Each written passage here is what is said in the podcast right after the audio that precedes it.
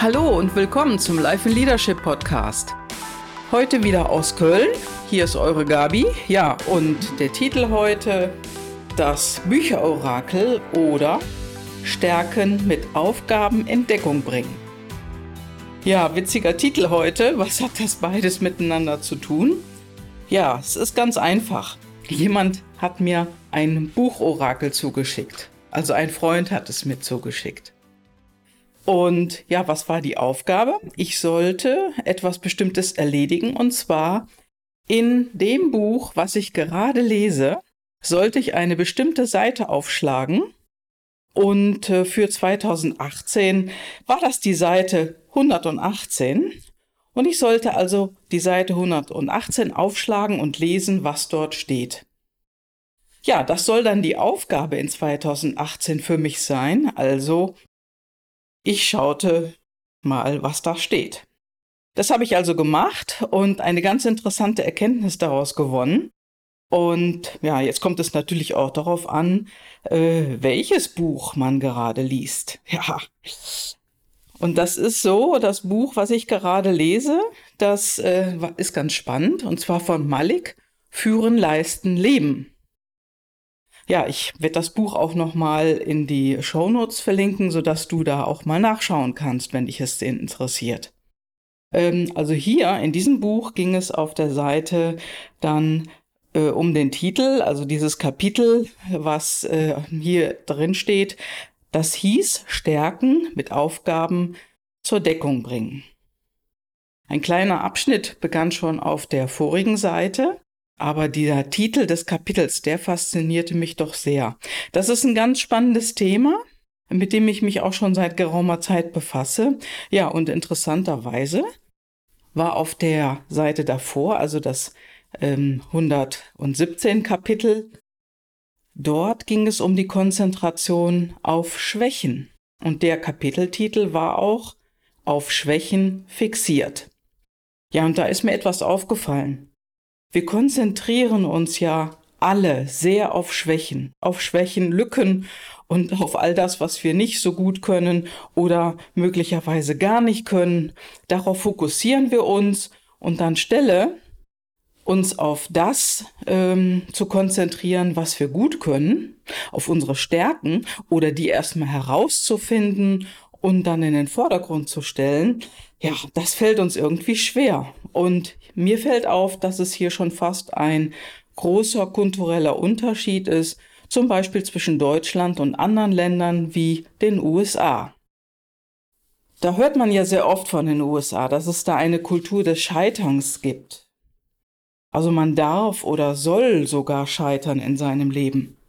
Ganz intensiv wird das anscheinend im Silicon Valley gelebt. Ich habe dort mal einen Bericht gesehen, eine spannende Sendung über das Silicon Valley und ja, über die Startups, die dort entstehen.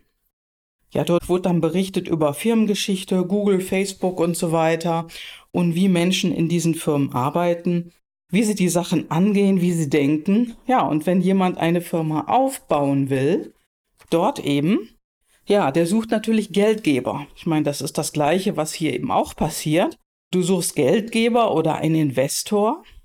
Ja, und im Silicon Valley, das war ganz interessant, da soll tatsächlich im Lebenslauf etwas drinstehen, wo jemand schon einmal gescheitert ist.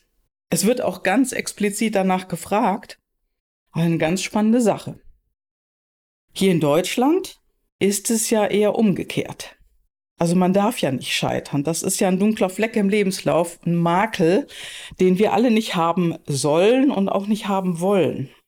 Aber ich sag mal, jeder von uns weiß auch auf der anderen Seite, dass das durchaus normal ist. Aber wenn man hier eine Firma gründen will oder ein Startup, wenn du eine Idee hast, die du auf den Markt bringen möchtest und ja, dann ist es ja so, dass man bei den Banken, bei denen man einen Termin hat, um Geld zu bekommen, eher darauf geschaut wird, dass jemand keinen dunklen Fleck im Lebenslauf hat.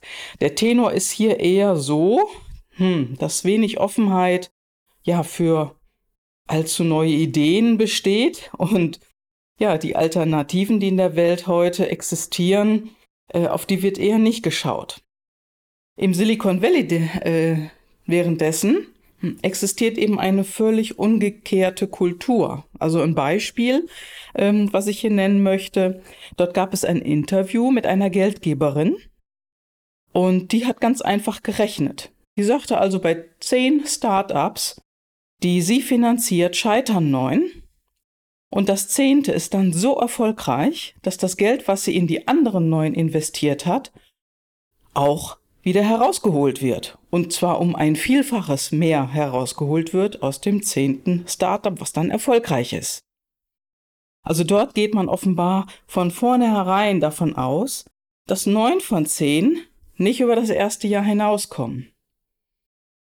Ja, das ist ja eine ganz spannende Sache, die sich dort entwickelt, finde ich. Und äh, von dieser Szene fühlen sich natürlich auch sehr viele Deutsche angezogen. Es gehen viele Deutsche rüber in Silicon Valley, gründen in den USA und bauen dort ihre Firmen auf. Also ich finde, dass wir uns hier eine ganz dicke Scheibe ähm, herausschneiden können. Und das sollten wir hier in Deutschland auch mehr etablieren. Es gibt ja Tendenzen dorthin, aber eine freiere Denkkultur und damit auch die Möglichkeit, mit neuen Ideen hier auf den Markt zu gehen, die ist einfach noch zu klein. Leider ist es so, ähm, dass Geldgeber und vorzugsweise sind es ja die Banken sich eher nicht damit beschäftigen.